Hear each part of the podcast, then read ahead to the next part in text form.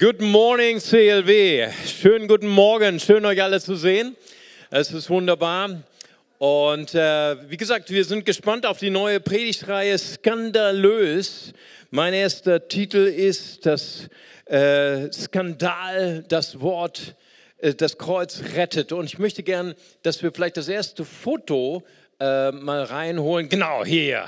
Hier haben wir, äh, äh, wie heißt er nochmal, Glock, Glockler, Glock, Glockler, Skandal, Ko Kokain-Skandal.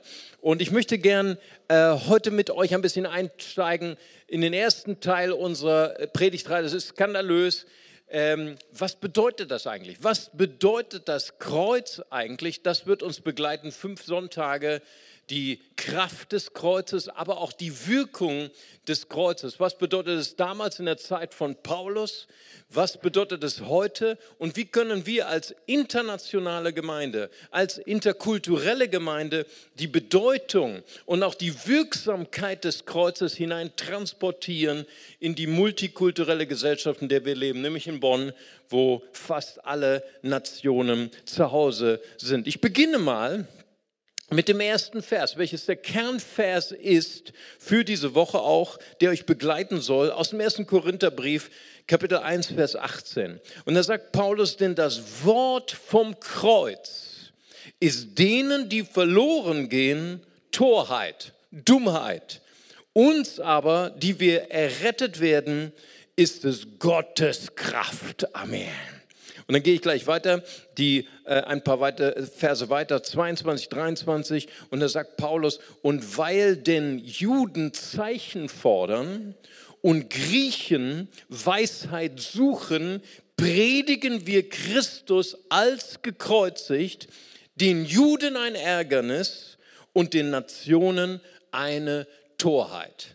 So, wir sehen hier in diesen drei Versen, dass Paulus sich sehr, sehr bewusst war über zwei Dinge, die mit dem Kreuz zu tun hatten. Einmal die Wirksamkeit, ganz klar. Das Kreuz ist denen, die gerettet werden, uns nämlich, die gerettet werden, ist es eine Kraft Gottes. Kriegt dazu ein Amen. Amen. Gottes Wort. Das Wort vom Kreuz ist uns eine Gotteskraft. Aber er war sich nicht nur äh, bewusst der Wirksamkeit des Kreuzes, sondern auch der Wirkung der Wirkung, weil Paulus war ein interkultureller, ein internationaler Missionar. Er hatte den Ruf gehabt, alle Nationen, nicht nur die Juden zu erreichen. Und er war sich der Wirkung seiner Botschaft sehr bewusst. Und das wird ganz besonders deutlich in den Versen 22 und 23. Den Juden ein Ärgernis, den Nationen eine Dummheit. Das heißt also, wenn wir dieses Wort Ärgernis, und vielleicht können wir nochmal dieses eine Foto, das Foto hat mir so gut gefallen, von der, von der Zeitung, dessen Namen ich jetzt nicht nenne, um nicht hier Schleichwerbung zu machen, nicht wahr? Also hier ist das Wort Ärgernis. Das ist, äh, da kommt übrigens das, der, der, der, das Stichwort her für unsere ganze Predigtreihe im Griechisch Skandalon. Skandalös. Es ist ein, ein Objekt, eine Ursache des Anstoßes. Ein Thema, was, wenn man es sieht, wenn man hier zum Beispiel auf, die, auf diese Zeitung schaut und, und diesen, diesen, diesen Titel liest und dann noch diesen Mann, der gerade in, in Pastorenkreisen nicht unbedingt als Vorbild gilt, so sage ich das mal ganz vorsichtig, ne, wo etwas in dir provoziert wird, wo eine Ärger provoziert wird, wo vielleicht sogar eine Überreaktion an Abstoßung, an Hass, vielleicht sogar an äh, absoluter Radikalität provoziert wird. Ne? Und, und, diese Zeitung, dessen Namen ich nicht nenne, arbeitet hauptsächlich damit, mit dieser Kraft des Skandals, weil man weiß, Skandal ist etwas, was anzieht. Leute wollen das lesen, wollen, Leute wollen das kaufen, das klingelt dann auch in der Kasse.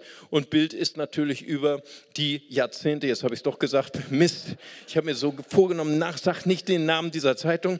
Gut, und so ist es doch passiert und ist über die Jahrzehnte natürlich immer heftig kritisiert worden, dass natürlich die Grenze oft nicht beachtet worden ist von der, dieser ungeheuren Reaktion des Anstoßes, des Hasses.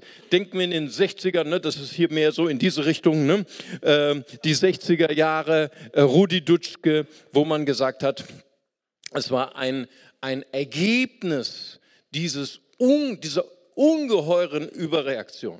Und Paulus sagt, das Wort vom Kreuz ist für die Juden ein Skandalon.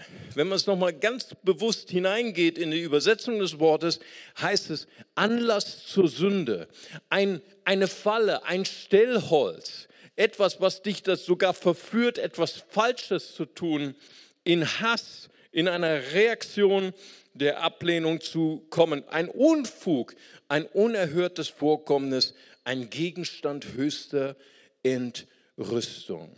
Und das ist das, was Paulus sagt, das ist das, was ich herausgefunden habe, ist die Wirkung vom Wort des Kreuzes. Nun, ich glaube, wir wollen im ersten Teil, möchte ich euch so ein bisschen hineinführen, zu verstehen, warum ist es so wichtig, dass wir die Wirkung unserer Botschaft in den verschiedenen Kulturen, in den verschiedenen Nationen verstehen. Für Paulus war das sehr, sehr wichtig, die Wirkung seiner Botschaft zu verstehen. Und ähm, deswegen ist es wichtig für uns auch als internationale Gemeinde, als interkulturelle Gemeinde, dass wir dort uns hineindenken, dass wir in den Mokassins laufen von den Menschen, die wir erreichen wollen mit dieser wunderschönen und alles verändernden Botschaft. Deswegen äh, nehme ich auch gerne Leute mit. Wir waren jetzt ja in Israel gewesen für zehn Tage. Mit 13 Leuten war ich da und das war eine sehr, sehr beeindruckende Reise. Es war keine klassische Kultur- oder Touristenreise, sondern wir haben dort besonders Menschen getroffen, die die Shoah in Europa überlebt haben. Das waren sehr emotional, sehr anstrengende Meetings, aber wir haben dort auch die Kultur des Judentums noch mal tiefer kennengelernt. Und ich hatte zwei ehemalige Koranlehrer mit, einmal Schala, einmal Dajudin. Und für die war das schon eine Reise von einer Kultur in die andere. Das waren schon mindestens drei Lichtjahre entfernt, wenn nicht 30. Ne, dann hatte Schala dann einen gläubigen Juden kennengelernt, der Jesus nachfolgt und hat sie ihn gefragt, bist du Christ? Und dann hat er tatsächlich gesagt, nein, ich bin kein Christ, ich bin Jude und ich folge Jesus. Und hat das überhaupt nicht verstanden.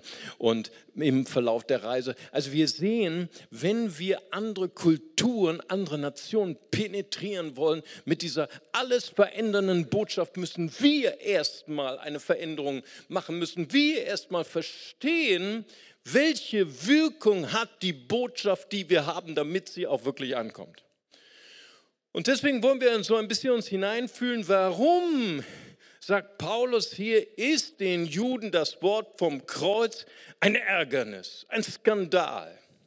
Für die Juden, und zwar für gläubige Juden, damals und heute noch viel mehr, ich werde das jetzt erklären, ist das Wort vom Kreuz solch ein Ärgernis, dass sogar für einen gläubigen Juden, für einen orthodoxen Juden, für einen rechtgläubigen Juden ist es sogar verboten, in die Nähe des Symbols eines Kreuzes zu kommen oder sogar in das Haus, wo ein Kreuz hängt. Warum ist das so? Ich möchte euch das gerne erklären.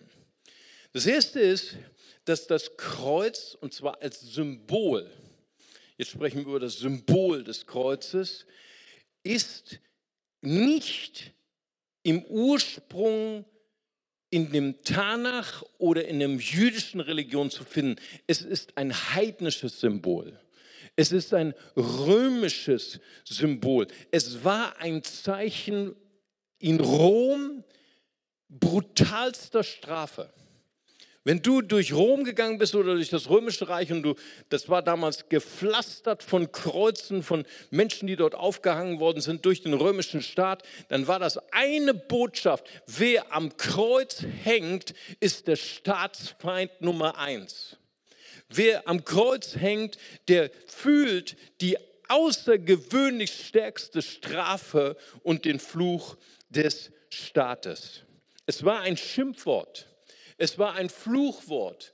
Gesittete Römer, anständige Römer nahmen dieses Wort möglichst nicht in den Mund, weil es ein Fluchwort war.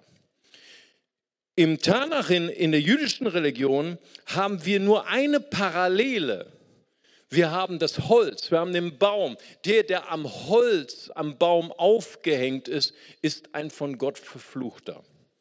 Ähm, Im ersten, im 5. Mose Kapitel 21, 22, 23, das war die Identifikation von jemandem, der von Gott verlassen war, von Gott verflucht war, von Gott bestraft war.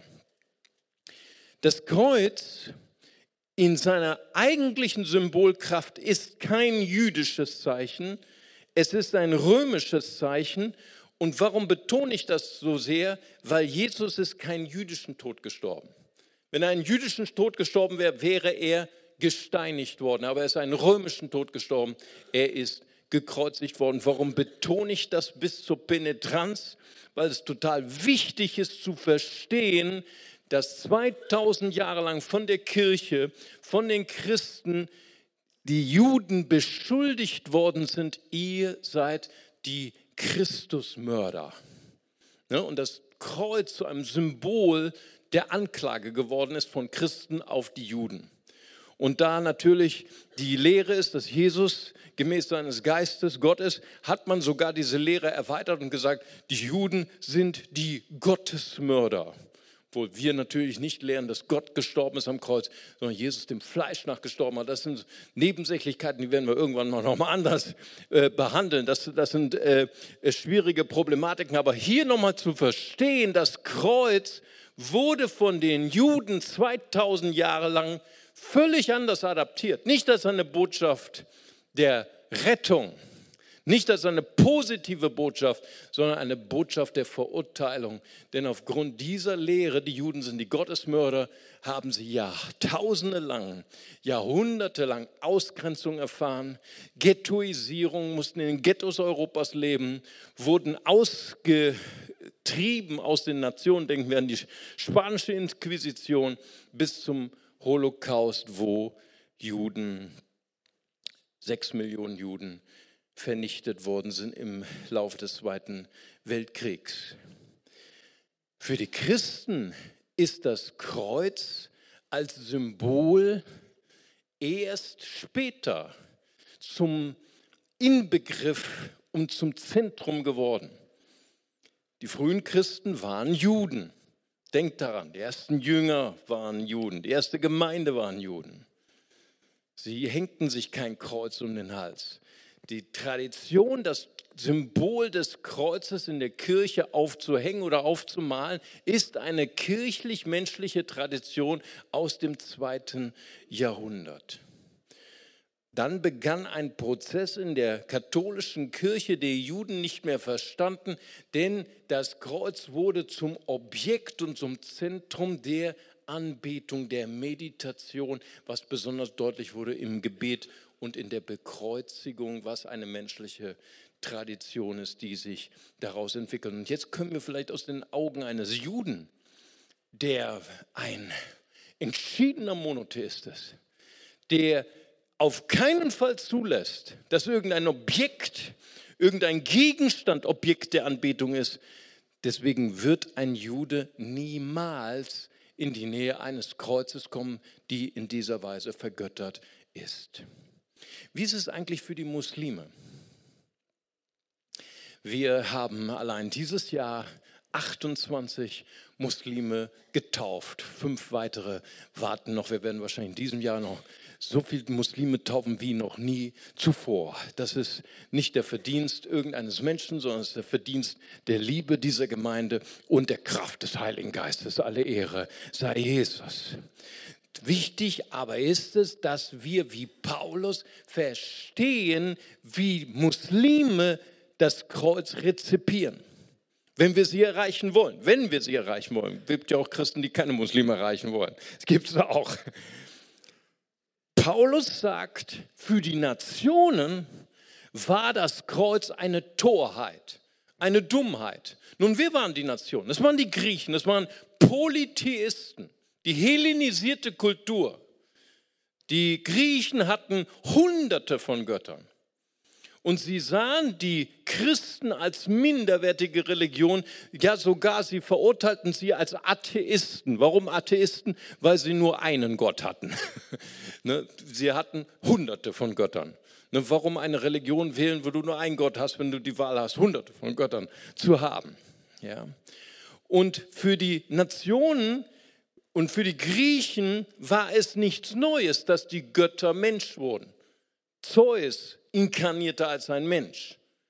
Aber wichtig ist nochmal der Unterschied zwischen der Inkarnation von Jesus Christus und der Inkarnation von griechischen Göttern, weil die griechischen Götter waren Halbgötter und taten Wunder und Zeichen. Jesus aber kam in Schwachheit.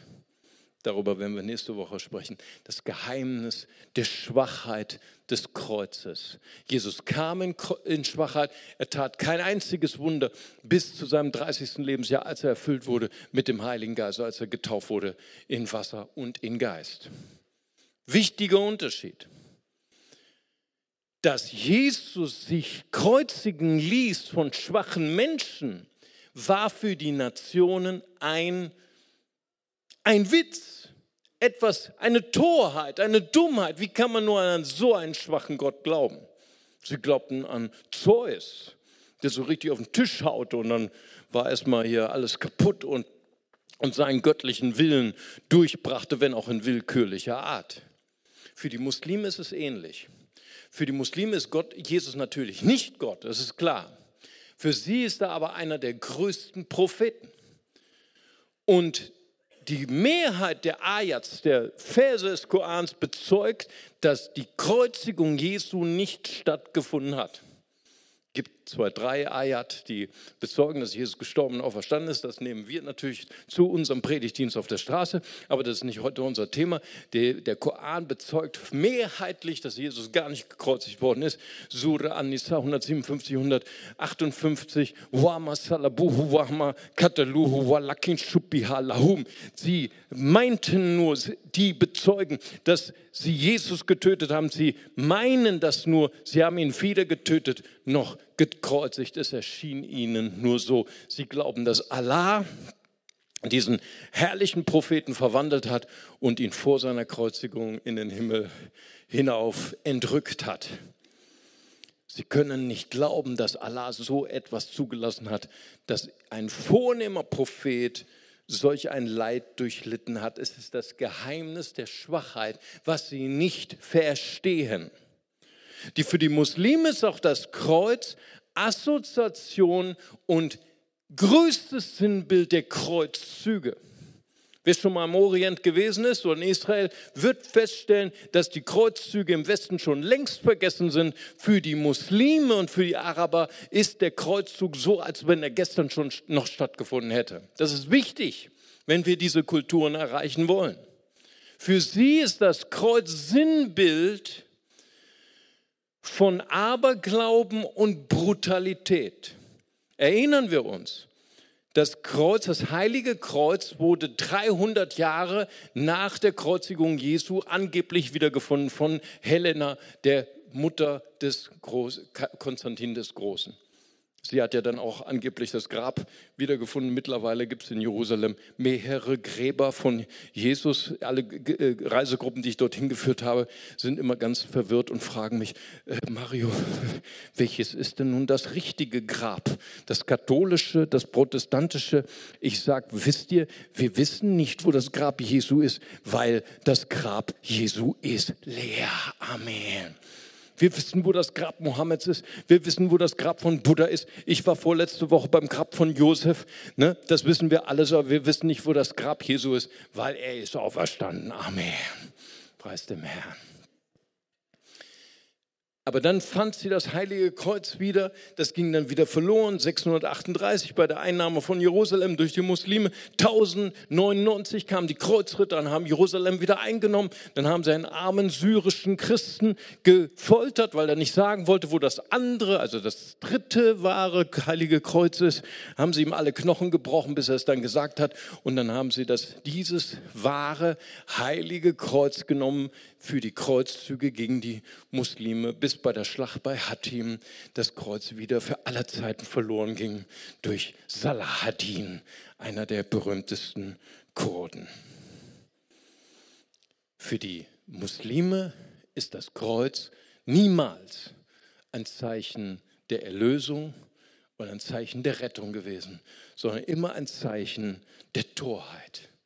Es ist wichtig. Paulus war sich dieser Dinge bewusst.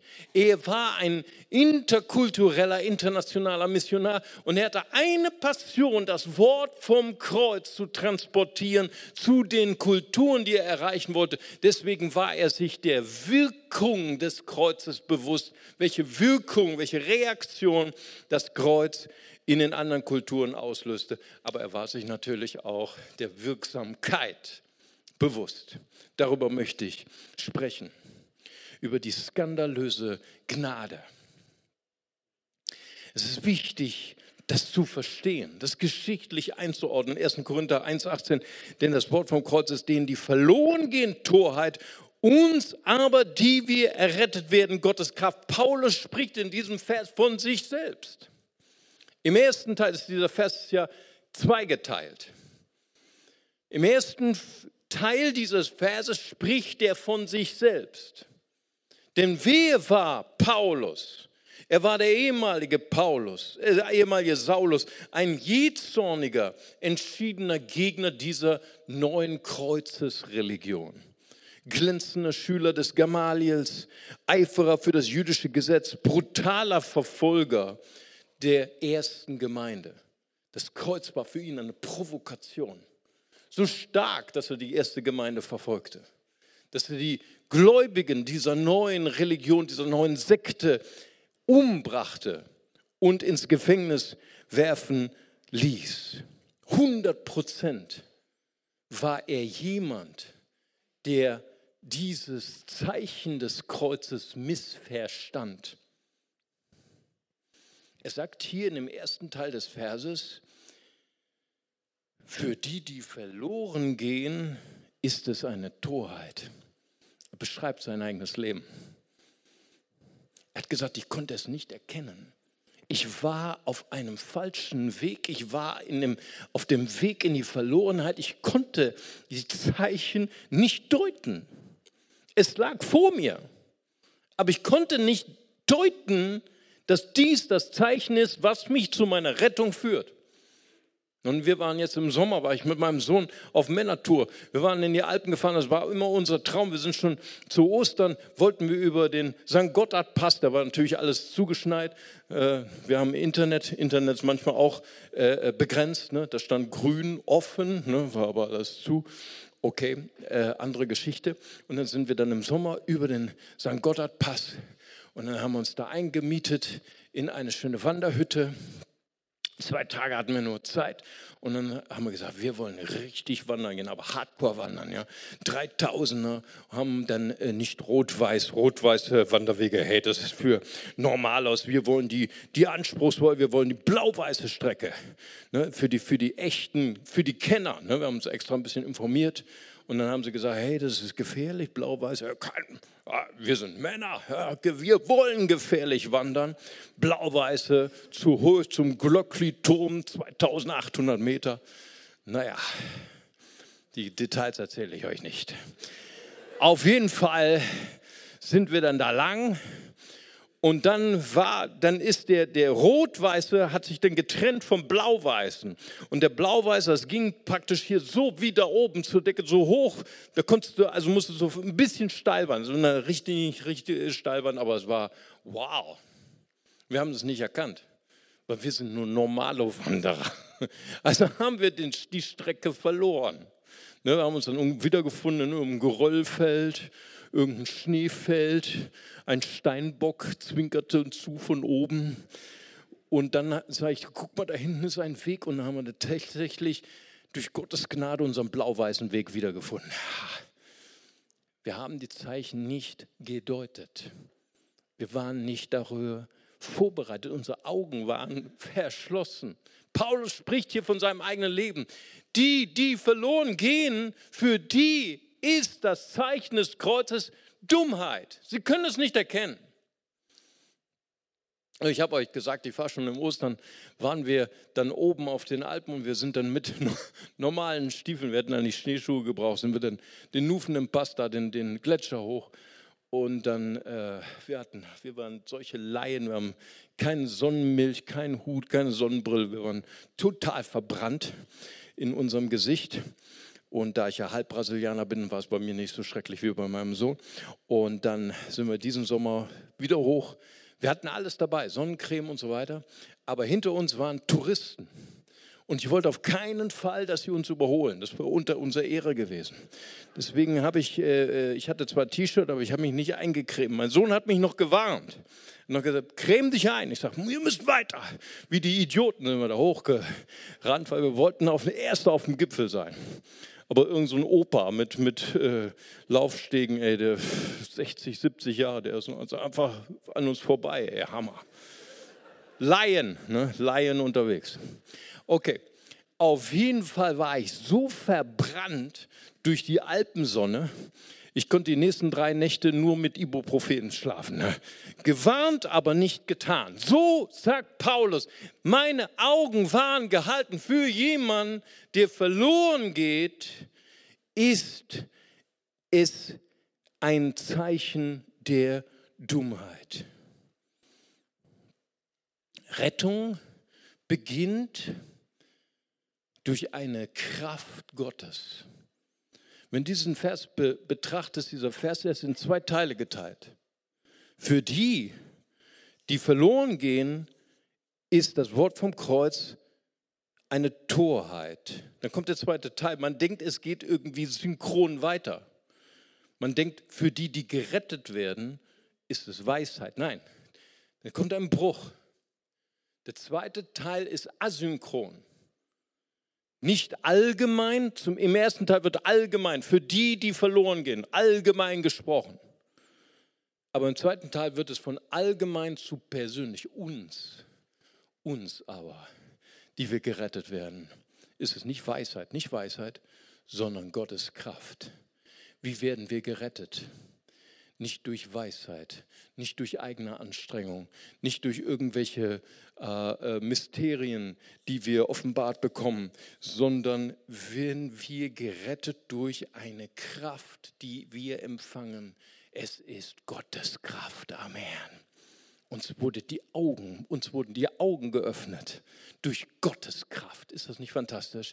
Das ist der Unterschied zwischen Religion und dem lebendigen Glauben an Jesus. Wir sind nicht gerettet durch eigene Werke, durch eigene Weisheit, sondern wir sind gerettet durch Gottes eigene Kraft. Kann ich ein Amen hören? Amen. Uns ist es ein persönliches Erlebnis. Dieses Kreuz ist Skandal, ist eine skandalöse Liebe. Das Kreuz kann nicht erklärt werden. Es kann nicht erklärt werden. Es bleibt Torheit. Eine skandalöse Liebe. Das Kreuz kann nicht intellektuell erfasst werden. Wir können nicht erklären, warum Jesus, der Sohn Gottes, sich entschieden hat, solch einen schmachvollen Tod für uns zu sterben. Es ist unerklärbar. Das Kreuz bleibt äußerlich Dummheit, Irrationalität. Das Kreuz kann genauso wenig erklärt werden wie die Liebe.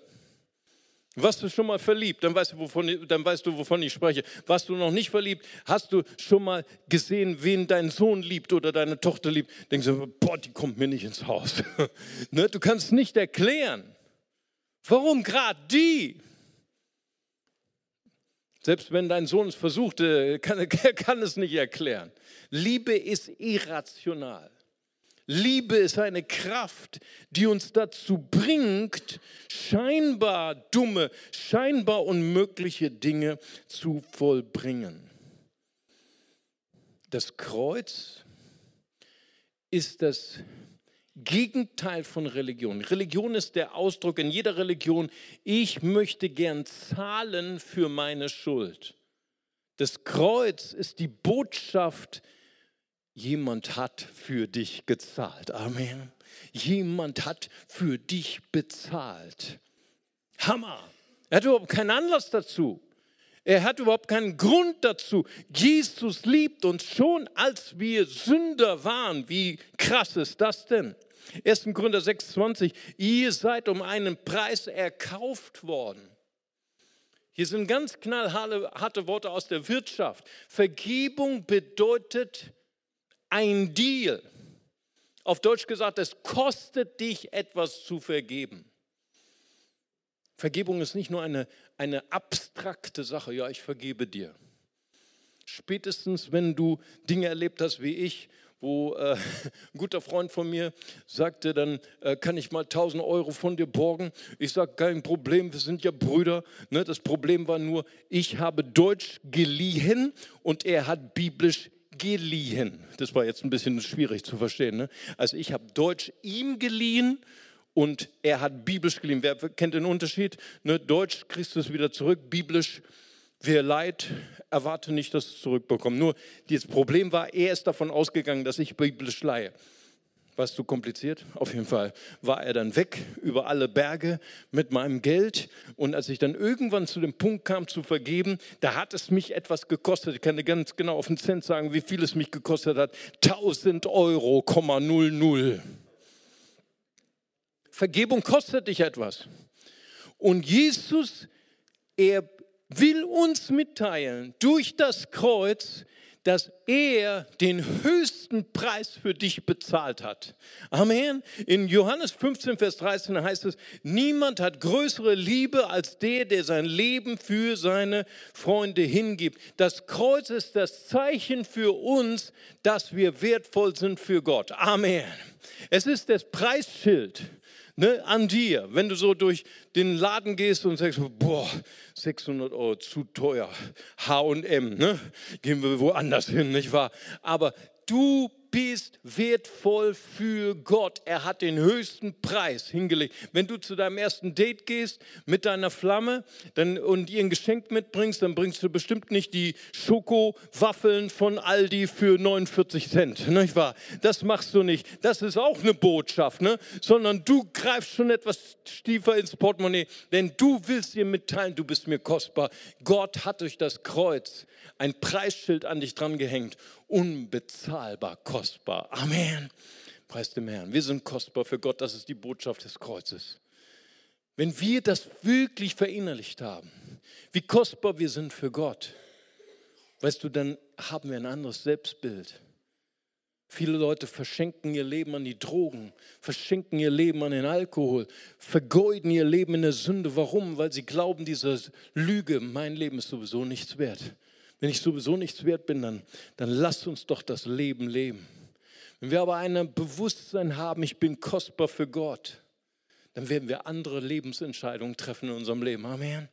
Dann werden wir uns nicht einfach verschenken für eine Nacht, sondern wir werden warten auf den Mann oder die Frau, aber ich spreche mal lieber zu den Frauen, so auf den Mann, der bereit ist, ich werde mein Leben dir hinlegen und ich möchte eine Ehe mit dir formen, ich möchte Familie mit dir formen, ich möchte mein ganzes Leben mit dir leben. Wir werden auf diesen Partner warten können, weil wir wissen, dass wir kostbar sind und wir verkaufen uns nicht für weniger. Amen. Wenn wir wissen, dass wir kostbar sind, werden wir in unser Leben investieren durch Bildung, dann werden wir auch Grenzen setzen, wo Menschen uns ausbeuten wollen oder missbrauchen oder gebrauchen wollen, werden wir sagen, nein, das wichtigste Wort in dem Leben eines Christen. Amen. Nein. Ich habe Grenzen, ich ziehe Grenzen. Warum? Weil das Kreuz sagt mir, dass ich wertvoll bin. Amen. Gott liebt nicht nur abstrakt, er liebt durch das Kreuz. Das Kreuz ist das Symbol dafür, dass Gott nicht nur so mystisch, abstrakt, in, in unaussprechlicher Weise liebt, er liebt durch eine Tat. Gott hat sein, sein Kostbarstes für uns hingegeben. Dafür ist das Symbol des Kreuzes. Es gibt dir diese Geschichte von dem Ehemann, der zu seinem Pastor geht. Und dieser Pastor war bekannt dafür, dass er nicht besonders höflich ist, sondern dass er sehr, sehr harsch war und sehr unfreundlich. Und dann sagt er zu seinem Pastor, Pastor, ich habe ein Problem. Ich liebe meine Frau nicht mehr. Ne? Der Pastor macht sich gar keine große Mühe. Er hat gesagt, geh nach Hause, Mann. Geh nach Hause und lieb deine Frau. Bums war die Tür zu. Ne? Da hat er mal einen Tag über den Satz nachgedacht und nicht kapiert. Ne? Weißt du, was der Pastor sagen wollte? Ich hätte es natürlich dir erklärt. Ne? Liebe, Liebe ist kein Gefühl, was mal geht und mal kommt. Liebe ist eine Tat. Amen. Wir lieben, indem wir unser Leben hingeben für unsere Frauen, für unseren Partner, auch wenn wir uns nicht danach fühlen. Amen. Außergewöhnliche Liebe kann nicht manipuliert werden, sondern verschenkt sich. Paulus schreibt diesen Brief an die Korinther. Korinth war eine internationale Stadt. Dort war nicht nur eine, eine jüdische Gemeinde, dort waren alle Nationen der Welt vertreten. Ein internationaler Hafen. Es war eine blühende Stadt. Dort lebten die Griechen, die Polytheisten. Sie hatten ihre ganz verschiedenen Tempel, für jeden Gott einen Tempel. Und wie kam ein Polytheist in Kontakt zum Elysium, in Kontakt mit seinem Gott? Völlig anderes Gottesverständnis. Es gab tausend verschiedene Wege. Du gingst einfach zum Tempel, du bezahltest du dort eine Tempelprostituierte, hattest Sex mit ihr und dann warst du verbunden mit dem Gott, den sie repräsentiert hat. Mystischer, sexuelle Riten, mystische sexuelle Riten. Man ging, es war die Stadt der Philosophen. Durch gnostische Erkenntnis, Geheimwissen wurde man eins mit dem Elysium. Das war die, die ähm, Lehre, die geprägt worden ist in diesen Mysterienreligionen. Das Kreuz war die ärgerliche Konfrontation. Niemand kann sein Heil erkaufen oder manipulieren. Das Kreuz ist die Botschaft, du bist ein Sünder. Du kannst nichts tun. Aber das Kreuz kommt gleich mit der zweiten Botschaft. Jesus Christus ist für dich gestorben. Wenn du ihn annimmst im Glauben aus Gnade, wirst du gerettet. Preis dem Herrn.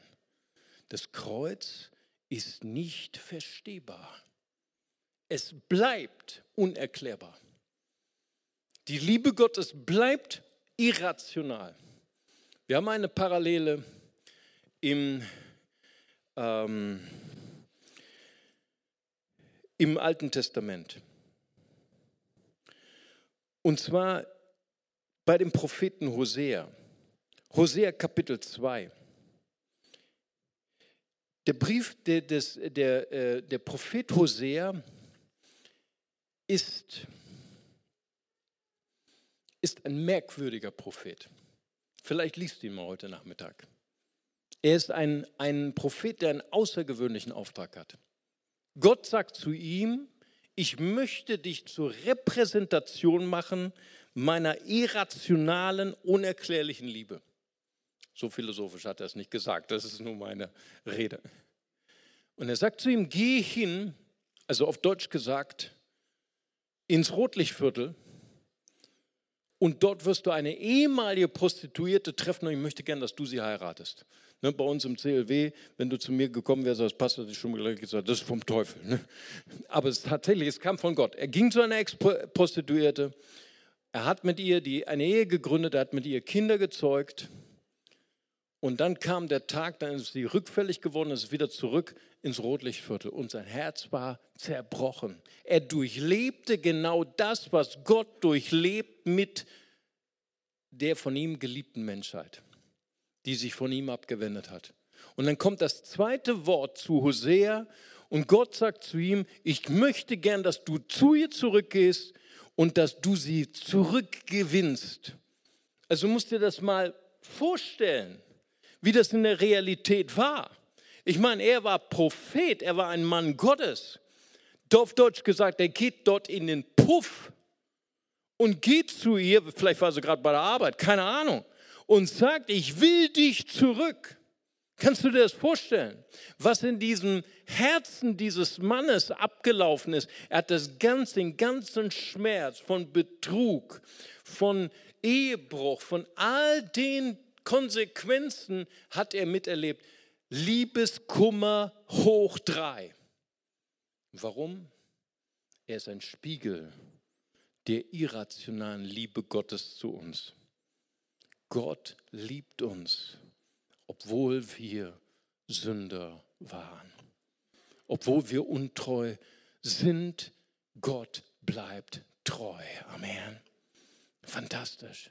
Hosea, er hatte das Recht, nach jüdischem und nach Neuen Testament, hat er das Recht, seine Frau zu entlasten, hat er das Recht, eine neue Frau, eine gläubige Frau zu wählen. Jesus selbst bestätigt das in Matthäus 19. Aber er handelt nicht nach Recht. Er handelt nach unerklärlicher, skandalöser Liebe. Ich habe euch zwei Fotos mitgebracht. Sie müssten davor sein. Ich die, wollte euch eigentlich vorher zeigen. Das sind zwei Fotos. Genau. Ich habe euch ein Foto mitgebracht von Israel. Wir waren in Yad Vashem und wir haben einen, einen äh, Überlebenden der Shoah getroffen. Es war Lev Mutznik. Und er erklärt uns dort seine Erlebnisse, wie er als Kind in der Ukraine in ein Vernichtungslager gekommen ist. Seine ganze Familie vernichtet vor seinen Augen. Man müsste glauben, er wäre voller Hass. Man müsste glauben, er wäre voller Bitterkeit. Aber hat jeden von unserer Reisegruppe umarmt und geküsst. Ich kann sagen, es war eine emotionale Atmosphäre. Ich habe mich gewundert über ihn. Ich habe mich gewundert, er war über 90. Was für eine Kraft.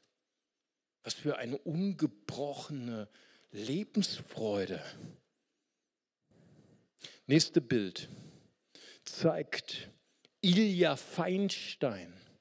Wir sind am 23. gelandet. Wir sind um 1 Uhr nachts zum Flughafen, um hier um 3 Uhr nachmittags eine weitere Gruppe von äh, Überlebenden der Shoah zu treffen. Die Perser haben uns eingeladen. Nochmal herzlichen Dank da oben. Dusadaram, ne? die haben für uns gekocht. Es war ein besonderes Treffen hier im CLW. Ilja Feinstein hat uns seine Geschichte erzählt, wie er als fünfjähriger Bub in der Ukraine, wie die SD-Kommandos, ihr wisst, die SD, die, die Front 1941, Unternehmen Barbarossa, die, die Soldaten marschierten durch und dann kam der SD, die Sondererschießungskommandos. Und sie haben seine ganze jüdische Gemeinde dort erschossen. Vor seinen Augen wurde sein Vater erschossen. Man müsste meinen, was die Deutschen ihm angetan haben, er wäre voller Hass, voller Bitterkeit. Nichts davon. So eine Lebensfreude. Ich habe viel nachgedacht. Ich habe nachgedacht über diese skandalöse Liebe Gottes, die uns in dem Nazarener Jesus Christus begegnet ist. Lukas 22, 34, der am Kreuz hängt, leidet und noch verspottet wird von den Pharisäern. Und was seine Reaktion? Er betet. Er betet für sie. Vergib ihnen, denn sie wissen nicht, was sie tun. Hammer. Skandalös. Wir hätten anders reagiert. Also wenn ich der Sohn Gottes gewesen wäre, ey, ich hätte dann schon den Ölberg gespalten ne, und alle platt gemacht. Hat er nicht gemacht. Hat er nicht gemacht. Ich habe so viel überlegt über Jesus auf meiner Fahrt nach Israel. Wir sind dort in verschiedene Altenheime in Kiryat Yam vom jüdischen Nationalfonds. Das sind alles Überlebende der Shoah. Die meisten kommen aus der ehemaligen Sowjetunion. Sie haben auf uns gewartet, wir waren zu spät. Wir haben das falsche Altenheim angefahren dann kamen wir 20 Minuten zu spät. Da saßen sie, die ganzen Überlebenden, fein gekleidet, extra für uns, haben tagelang geübt, russische Lieder. Jemand, der das KZ überlebt hat, dazu Geige gespielt, haben getanzt. Getanzt. Sie haben mit uns, Hevenu Shalom Alechem, haben sie getanzt im Reigen. Ich habe gedacht, wow, Diese Menschen haben die Hölle gesehen. Wir haben Betty getroffen, sie hat, sie hat Mengele, Josef Mengele, den Todesengel von Auschwitz, sie hat so viel Leid. Und diese Leute tanzen, diese Leute singen, diese Leute sind freundlich zu uns. Ich habe, ich habe mich gewundert über diese Resilienz. Resilienz nennt man die Fähigkeit, Trauma zu überleben. Krisen zu durchleben und sogar stärker zu werden. Und ich habe nachgedacht über das Geheimnis und die Kraft der Vergebung.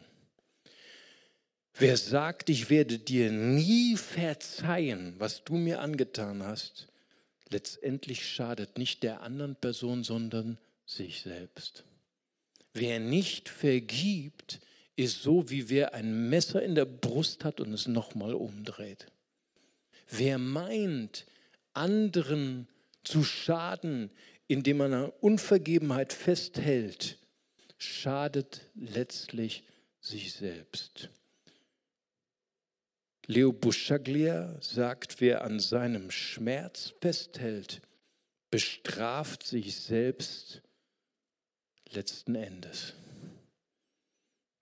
Vincent von Paul sagt, die empfangene Ungerechtigkeit zu verzeihen, bedeutet sich selbst die Wunde seines Herzens zu heilen. Ein Sprichwort aus China sagt, Verzeihen ist keine Dummheit, ist keine Narrheit, nur ein Narr kann nicht verzeihen. Vergeben heißt nicht das Unrecht gutheißen. Wir entscheiden uns aber, dass das empfangene Leid keinen Einfluss mehr hat über unser Leben. Diese Menschen haben mich daran erinnert. Ich möchte euch noch ein Foto zeigen. Corrie ten Boom. Viele von euch kennen sie. Christin hat sich eingesetzt für Juden in Holland wurde verraten von einem christlichen Nachbarn. Sie und ihre ganze Familie gingen ins KZ. Sie verlor ihre ganze Familie, ihre Schwester. Sie alleine überlebte. Hat sich immer gefragt, warum? Warum Gott ich, warum nicht? Warum haben mein Vater nicht überlebt, meine Schwester nicht überlebt? Eines Tages begegnete sie dem Wächter, der dafür verantwortlich war für den Tod ihrer Schwester. Furchtbar. Er kam zu ihr weinte, können Sie mir verzeihen. Wow. Offen hat sie davon gesprochen. Sie wollte nicht verzeihen. Aber Gottes Kraft gab ihr die Kraft zu verzeihen. Das heißt nicht, dass sie das gut geheißen hat. Nächstes Bild. Oft hat sie gedacht, mein Leben ist so wie diese Stickerei. Sie hat gern gestickt. Mein Leben ist total durcheinander, ein Chaos. Ich kann mein Leben nicht verstehen. Nächstes Bild, aber wenn sie diese Stickerei umgedreht hat, entstand eine wunderschöne Krone. Wir können unser Leid, unser Leben, das, was uns geschehen ist, manchmal nicht verstehen. Aber wenn Gottes Kraft in unser Leben kommt, dann dreht er die Stickerei um dann gibt er uns eine neue Sicht. Gottes, das Wort vom Kreuz ist denen, die errettet werden, eine Gotteskraft. Amen.